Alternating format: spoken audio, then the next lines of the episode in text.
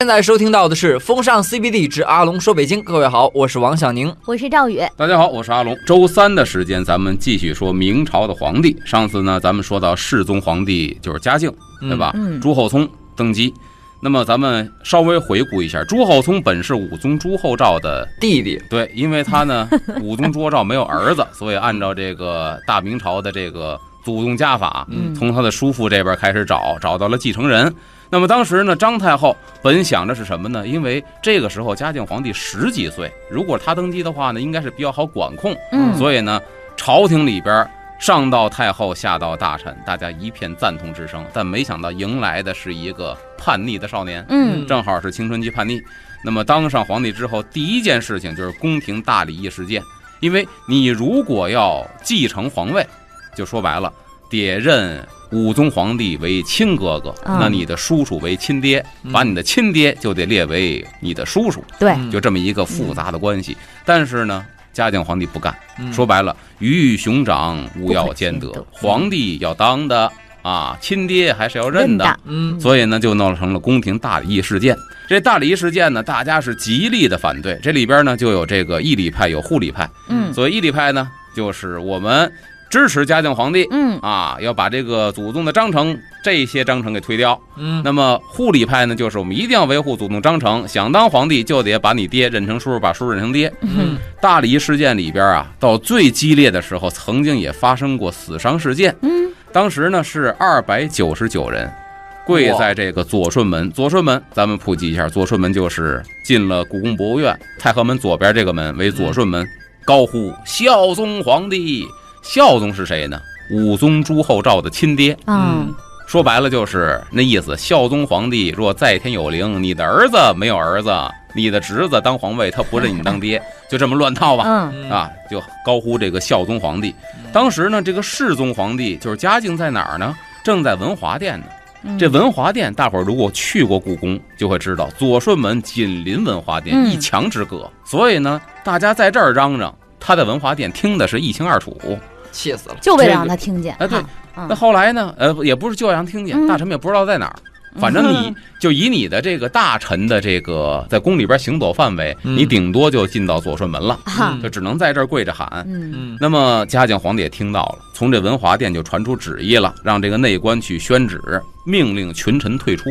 说白了，这是圣旨，让你们退出去。嗯，但这个时候呢，大臣们长能耐了，哦，敢抗旨不遵了，哎嚯，呦，百官跪伏不起，我们也不走，我们呢也不往里冲，一嗯往里冲我们造反了，嗯我们就跪在原地不动，反正我们就不撤。那也是抗旨啊，那这个是就抗旨是啊你说的大成长能耐了，嗯这个真正的原因是什么呢？真正的原因是他们觉得胜算非常大，嗯并且他们最大的撑腰的是张太后。哦，嗯哎不，怕那么有撑我腰的，嗯们对吧？有撑腰的张太后呢，我们就名正言顺。再说我们是护持祖宗家法，我们不是造反呐。嗯嗯所以想以此这种阵势呢，跪逼皇帝。嗯这个时候，他们从辰时一直跪到午时，从早晨七点跪到中午十二天点。哪，嗯这时间呢，按说啊不算太长嗯啊，就那也是不短给皇帝一个下马威。啊甚至呢，有的大臣叫撼门而哭，就是摇撼大门。那么这个词其实很明显记载，当时门没有开嘛，太和门呐、左顺门呐、全都是关着的，嗯就晃摇大门在那儿哭啊，皇上啊，你不能这样啊，得认你是不是当亲爹呀、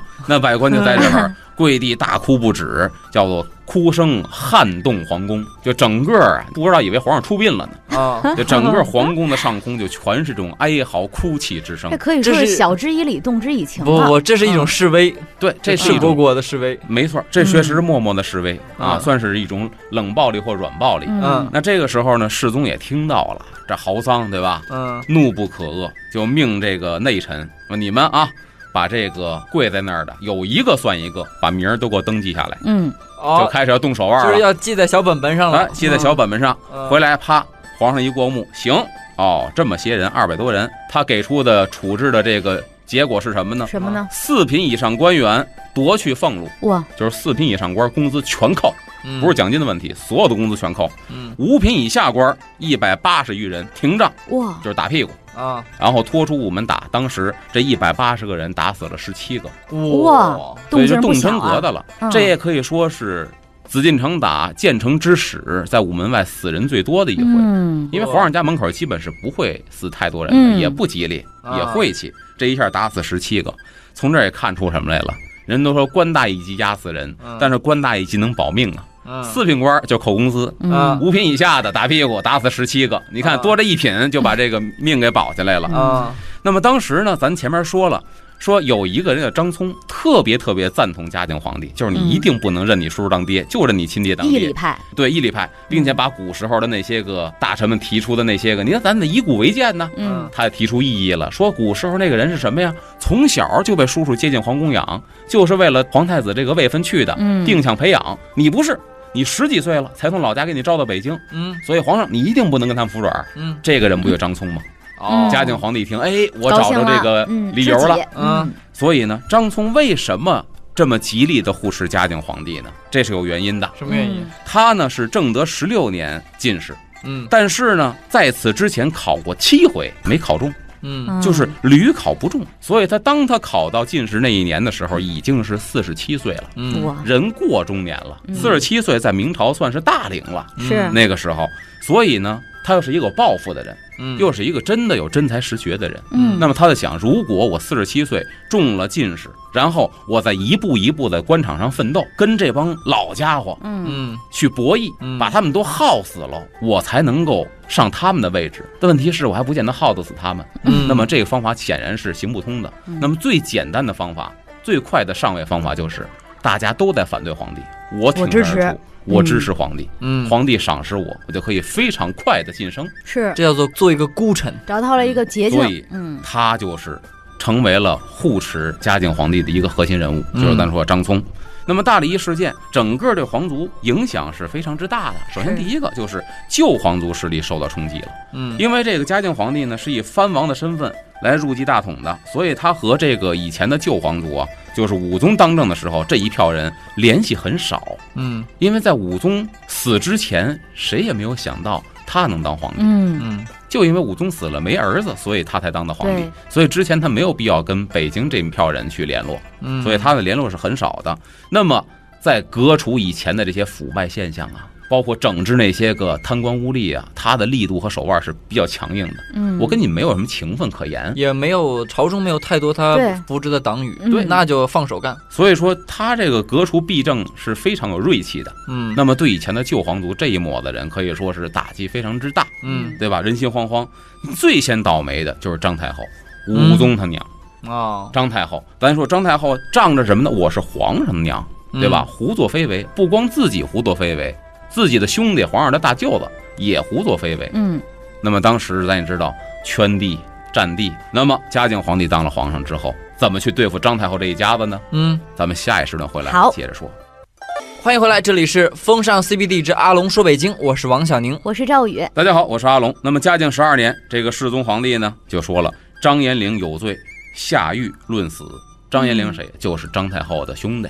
嗯对哎吧？咱说张延龄、张鹤龄这俩兄弟，就因为仗着张太后，那就胡作非为。那老张家的人呢其？实对中了这怕啥个张延林已经有一个信号了，就是嗯我可能要动张太后了。对了，嗯所以呢，而且呢，这个张鹤龄他俩嗯兄弟嘛，嗯这二兄弟张鹤龄夺去爵位，等于是大兄弟下狱，嗯二兄弟把爵位夺了。嗯，嗯，那么同年八月，这个世宗得子了，嘉靖皇帝有孩子了。哎呦，有孩子，这是一个很大的信号，对张太后来说是一个很大的信号。嘉靖皇帝一有儿子，嗯张太后立刻呱唧服软了，嗯，因为在你没有儿子的情况下，当你死了，下一个皇帝不定是谁。嗯对，没准我还有机会把下一个皇帝玩弄于股掌当中。嗯但是这是你亲儿子，那嗯坏了，就说白了这一一针条线儿儿延上续的下去了，嗯嗯他就服软了。张太后呢，请求 入贺，我祝贺一下吧，我掏随个份子吧，我喝哦个喜酒吧，啊，请求入贺。结果呢，世宗是一点儿不给面子，驳回，嗯哇，您甭来，不需要这么狠啊，这是我们家的事儿，跟您没关嗯系，对吧？啊！哎，你想，按说他算谁呢？他算是嘉靖皇上的婶儿，对，啊，对吧？嗯嗯那婶儿跟侄子不是一家人，一家也不是一个姓儿，嗯您甭跟我套近乎。嗯所以张太后呢，又派人婉转的干嘛呢？说我这次其实啊，一个是想给您送点儿贺礼，嗯另外一方面，您看您把我俩兄弟全给办了，能不能通融通融？嗯 就说白了，是找这个机会跟嘉靖皇帝亲近亲近，给俩兄弟求求人情。嗯结果呢，嗯，嘉靖皇帝是不理不睬，也不说行，也不说不行，全当没听见，不给回信儿。嗯石沉大海一般。右下边呢，你不求情也还好，一求情又把张鹤龄逮捕入狱，大哥逮进去了，二哥是博去了官位，二哥博去官位之后呢，一样下狱，后来呢还死在大狱里头了。哦嗯，这一下，张太后看到大势已去，最后呢是抑郁而死。啊，一元死之后，他这大兄弟张云龄也在西市被杀，等于是张太后这一家子这一支儿嗯，啊全，没了有势力全的军覆没，就团给弄死了。嗯，嗯，这叫新君上位，皇室清洗啊。嗯所以你看，这个真是啊，人算不如天算。嗯，哎，当初本想张太后把皇上玩弄于股掌当嗯中，结果呢，现在小皇上把他们一家子干掉了。真对是，哎，这是一个历史的转折。那么打击张氏家族的同时呢，这个嘉靖皇帝对其他的皇室贵胄啊，在经济上也是开始限制了，要哦，紧缩了。嗯，嘉靖二年，这个嘉靖皇帝呢，就命这个户部得查清楚什么呢？庄田到底有多少啊，啊？比如说这个嘉靖六年十一月，又让人查清楚黄庄，还有诸王啊，包括一些功臣的这个田地。嗯，所以以黄庄呢嗯，我们皇上家的地是多少？？嗯，皇上亲戚家的地是多少？有功大臣的地是多少？嗯因为那个时候圈地比较严重，所以呢，应该说这是大礼带来的一个非常积极的效果。嗯，啊，对朝政来说是比较好的。那么当时呢，这个宦官的势力是比较弱的，嗯，不像之前说的刘瑾的、宦官王振的宦官当权。嗯嗯，在嘉靖皇帝当皇上的时候，基本宦官势力是非常弱的。嗯，那么大礼议之后呢，这个义礼派的官员支持他的张聪入阁了嗯，啊，而且呢，在内阁是权力非常之大。那么世宗在位四十五年，还好的是没有宦官专权，嗯，但是另外一个问题出现了，他不倚仗于宦官，但是倚仗于阁臣。嗯，哎，那么阁臣的势力大了，大家追逐的目标就不再是宦官了，嗯嗯是一门心思怎么能钻到这个入阁拜相嗯，啊，啊，是钻到这个目标了。那这朝堂当中去开始就是营私结党呃了。所以说，这也给朝政带来了一定的怎么说呢弊端。嗯，哎，后边还有什么呢？就是改这个祭祀的这个章程嗯疑点。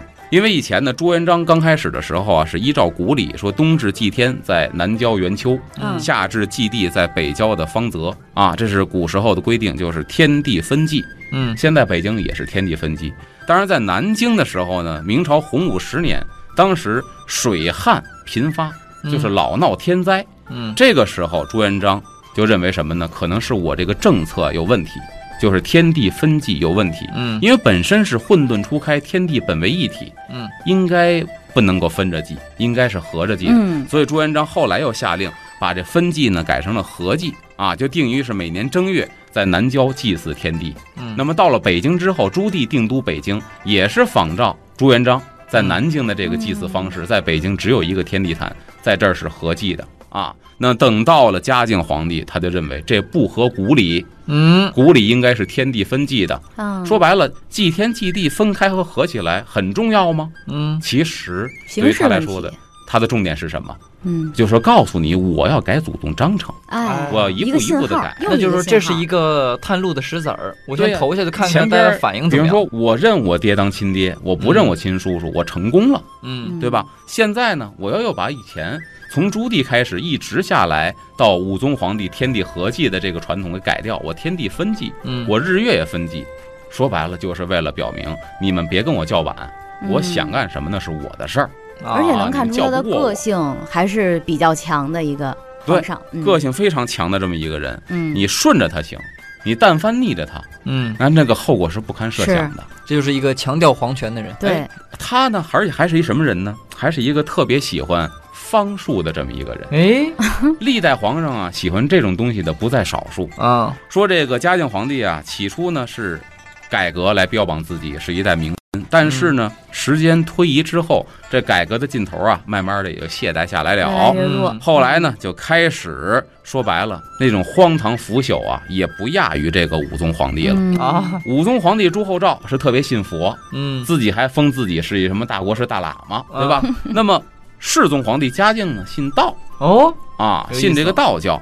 明朝皇上他为什么信道？他为什么信道呢？因为他就看以前的皇帝，明朝皇帝长寿的不多，他之前十六位当中说活到四十以上的嗯只有六个人，嗯，嗯，所以你看十六位里只有六个活到四十以上，剩下那十个基本上都是三十多就没了。嗯，这是明朝的皇帝都不长寿，嗯所以他看到他之前的皇帝也不长寿，就干嘛呢？啊想着一心能够求长生不老，嗯，哎，这是一个人每之个常皇情，帝好像都有这样的心理哈，所以是啊他就开始嗯，炼信丹方吗？术，开始各种各样的修炼。炼丹是他其中一个，咱们可以留一悬念。他因为炼丹差点要了自己的命火，啊啊！对，我就记得好像是很多的故事里面都有记载说，这个嘉靖皇帝好像是信道教，还真的比较出名的一个皇帝。对对对，嗯，嘉靖的二年闰四月，这嘉靖皇帝呢就听信了太监叫崔文的话，就开始在宫里边大建道场。大家看啊，嘉靖二年闰四月，说白了嗯，刚上台第二年，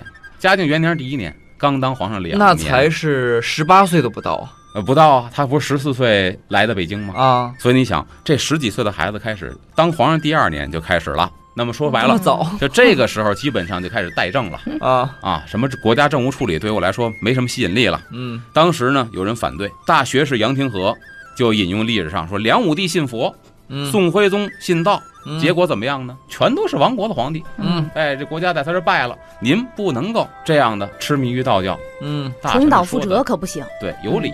但是世宗皇帝给出的态度是什么呢？这样，咱们下一时段回来好接着说。欢迎回来，这里是风尚 CBD 之阿龙说北京，我是王小宁。我是赵 宇，大家好，我是阿龙。嗯咱说了，他呢开始信这个道教了，对吧？嗯开始这个方术啊、炼丹呐、各种修炼。嗯，杨廷和就开始举例子，说梁武帝信佛，宋徽宗信道，结果怎么样呢？那国家不也完了吗？是说您不能够这样一意孤行的。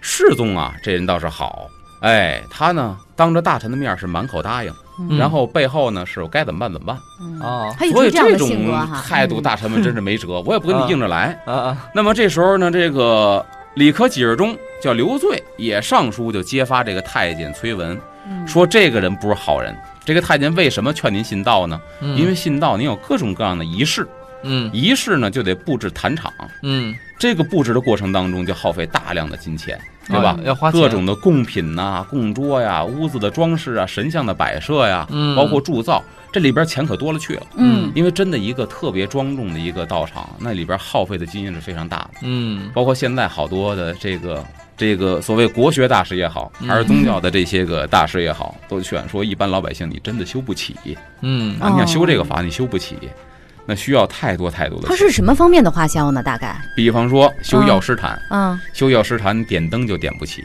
这个灯是长明灯，然后你这药师坛里边供的水果香花是每天要换的，哦，这笔开销一天。有人计算啊，你真的如果说按照嗯传统去修的话，一天是几千块钱或上万块钱的花销。嗯你一根本负担天不起就要这么多，对呀、啊一天就要这么多，嗯你根本负担不起的。嗯那屋子干净的是一尘不染，嗯，所以皇上肯定是按照最高级别去修持，嗯这个钱就跟流水似的。普通人就不要想了哈，嗯哎，嗯结果呢，这个刘罪就给这个皇帝上书揭发那个太监崔文是嗯借此来克扣贪污，嗯啊，人家好心，结果呢，上书的这个人进了大狱了。嗯这太监崔文是一点事儿没有，大家一看也明白皇上什么态度了。得了，嗯反正明哲保身的，咱就别自己找事儿了，是对吧？嗯世宗呢有这么几个非常亲信的道士，嗯很有名儿，在史书上有一笔都记载他们的。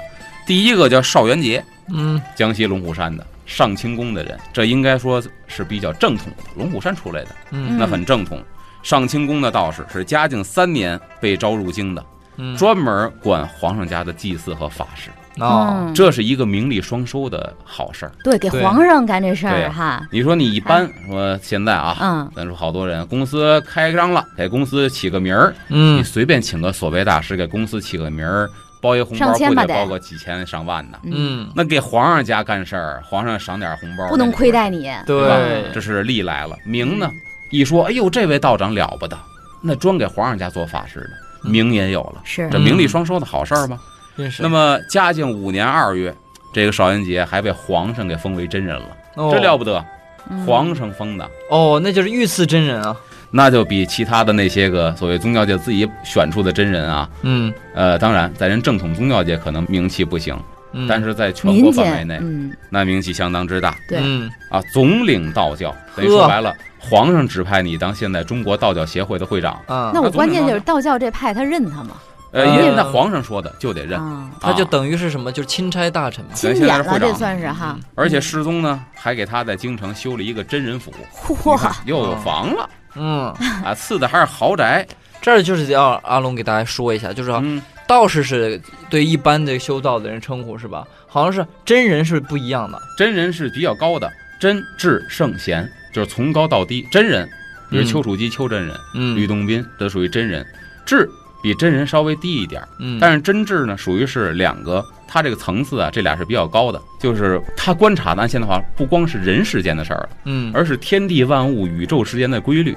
嗯真智，他悟到的是这个层次。圣贤则不一样，圣贤呢，嗯人他间管的是人间。嗯嗯比方说这个治国之策呀、安邦之策呀，所谓孔子为孔圣人。嗯那么圣人再往下呢，就是孔子的徒弟七十二贤人，比圣人再低一档叫贤人，叫嗯真智圣贤，嗯这么四个档次。真人那就算道教里最高的一个级别了，嗯，那了不得，又给他赐了府邸了。嗯那，么嘉靖十五年呢，又封为了礼部尚书，有管礼部的事儿哦嗯了，，官嗯专门管礼仪的。对，又有官位了。哎呀呃，以前呀，说实话，明朝啊，呃，僧人和这个道士，咱也说了，武宗包括前边儿嗯啊都有，就是嗯僧人和道士入朝为官的。哦，啊，这倒是不是什么新鲜事儿，嗯礼部尚书大官啊。是大官儿啊，嗯呃，皇家的礼仪、祭祀、外宾的接见嗯，这些东西啊，还有呢就是陶仲文，这陶仲文呢是邵元节引荐的，你看邵元节人家不独门儿，啊，有好事儿呢我就分享拉帮结派，把我的亲戚嗯全拉进来，嗯皇上我还认识一个高人，哎呀那不在我之下，只在我之上，引荐一下吧嗯，叫陶仲文，邵元节引荐来，然后受到了嘉靖皇帝的信赖，嗯他为什么受到信赖呢？因为他显灵了。怎么写他的？这嘉靖真假的18年这个啊，嘉靖十啊八年，嘉靖皇上呢去湖广承天府拜谒兴县王的显灵，说白了回老家给自己亲爹扫墓去了。嗯，然后走到河南卫辉府的时候，突然有一股旋风，肯定不大啊，就嗯围着他这轿子，围着他的龙辇，歘刮旋风。嗯你想也没没有破坏力不强。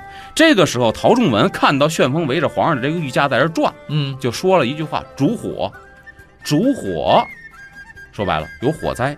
结果呢，当天晚上行宫起火，就着了，嗯，烧死了不少宫里边的人。嗯但是嘉靖皇帝毫发无损被救出来了。哎呀妈呀，陶仲文严重了，白天说起火，晚上就起火了。哇，那您有说没这有可能？哎，我猜一下啊，那前后呼应也行啊。我宫里有人，我说烛火了，今儿晚上我派一人制造这样一个事件，他不敢。首先，不太可旋风能他肯定哈不可能人为的吧？嗯那放火他肯定是不敢的呀。嗯，只不过说，也许他真有道行，也许他寸了哦啊，反正这事儿就发生了。他点儿正，他点儿非常的正，嗯也许人真有本事，也说不准，嗯对吧？那么从此之后更加信任这个陶仲文了，封他一个什么封号呢？嗯，这咱得念一下，烛火真很人， 长，啊，不是烛火，是真人，是真人，叫神霄保国，弘烈宣教，阵法通真，忠孝秉义真人。不得了啊，不得这了是。神 仙，这等一下，我我我手机通讯录里我存一下，我看能存住不？这个确实不得了。啊这字儿太多封了。号以前按古代来说呀，封号是要给钱的， 不白封你，封你一封号是要给钱的。哦，而且封号呢，有人说它是按照这个字数的 长短，钱是不一样的，一个字儿是一份儿钱，越长你这个给的钱是越多的， 哇不塞白，封你的。那这是啊那这人是皇上偶像吧？就说白了，你科级干部、处级干部、局级干部的工资是不一样的，对吧？？那么说白了，你字儿越多，级别越高，嗯哦，你的工资就是不一那样这的，人的级别是最高了吧？也不算最高，后边还有比他高的呢，你知道吗？ 当然也够累的，是什么呢嗯？你必须背下来。哦，皇上照钱，你得知道你叫什么，啊皇上自给己你要的字号说，是吧？你要自己背不下来，那麻烦了。嗯你这属于是欺君之罪了。嗯然后嘉靖十七年呢，这世宗皇帝突然生病了，嗯又是陶仲文日夜在这念经祈福嗯，当然皇上肯定也吃药，又寸了。世宗皇上病好了，啊，这人点儿太好了吧？哎，好了之后呢，就特授什么呢？少保贤，那了不得，少保贤礼部尚书，封了这俩衔儿。嗯，然后不久之后呢，又加什么呀？少师、少傅兼少保。所以说，哇，人说有名以来，一人这个兼领三孤贤，只有陶仲文。不得了说白了，少师、少保、少傅是官居二品辅弼之臣呢，嗯就可以，以给皇上提建议的。嗯说白了，就现在的国务院的秘书，哇，嗯，他这身兼三少，那是了不得的。哎，对，这是其中的一个，咱们嗯待会儿回来再说其他的。好嘞，欢迎回来，这里是风尚 CBD 之阿龙说北京，我是王小宁。我是赵宇。大家好，我是阿龙。还有一个道士呢，嗯，他比较喜欢的叫段昭用。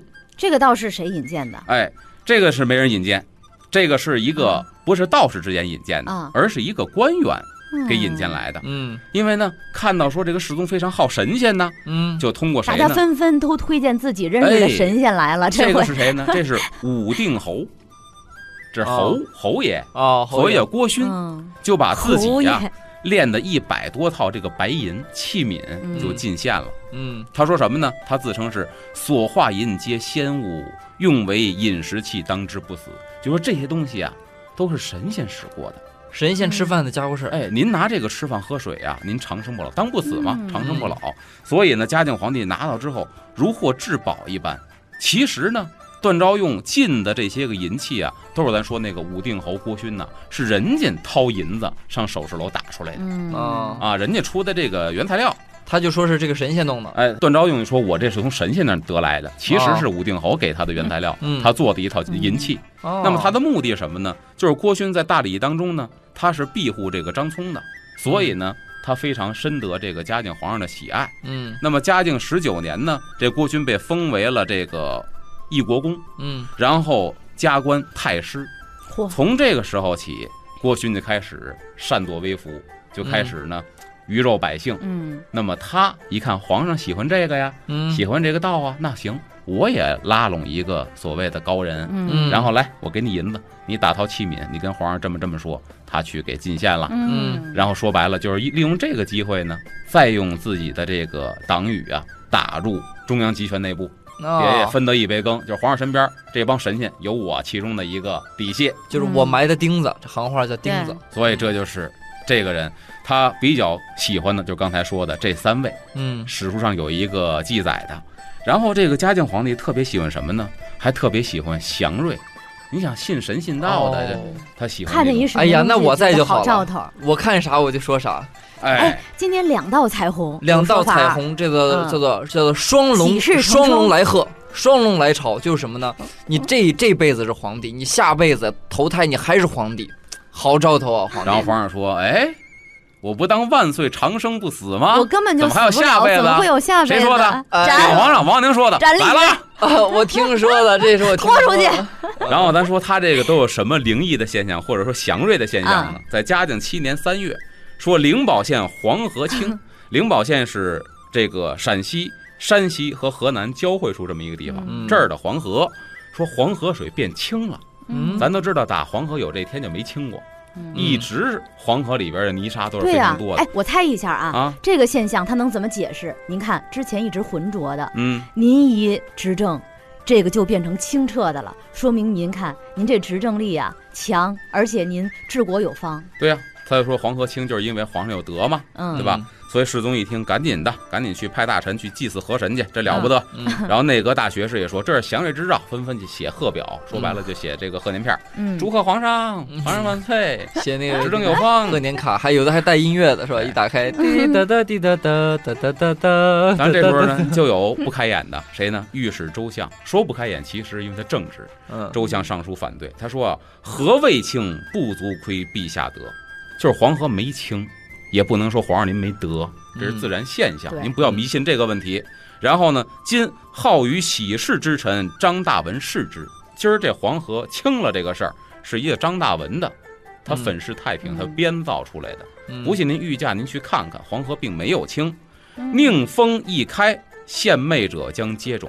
这个风气口子一打开，那以后胡说八道的人多了，哎，嗯管都管不住。然后呢，道理是对的，愿罢祭告，只称贺，希望皇上不要再祭祀了。嗯，这些个贺表全都打回去，召天下臣民勿奏祥瑞，跟天下老百姓说，以后不要再进谏什么祥瑞之兆了。嗯皇上别听啊！如果这一听什么呢？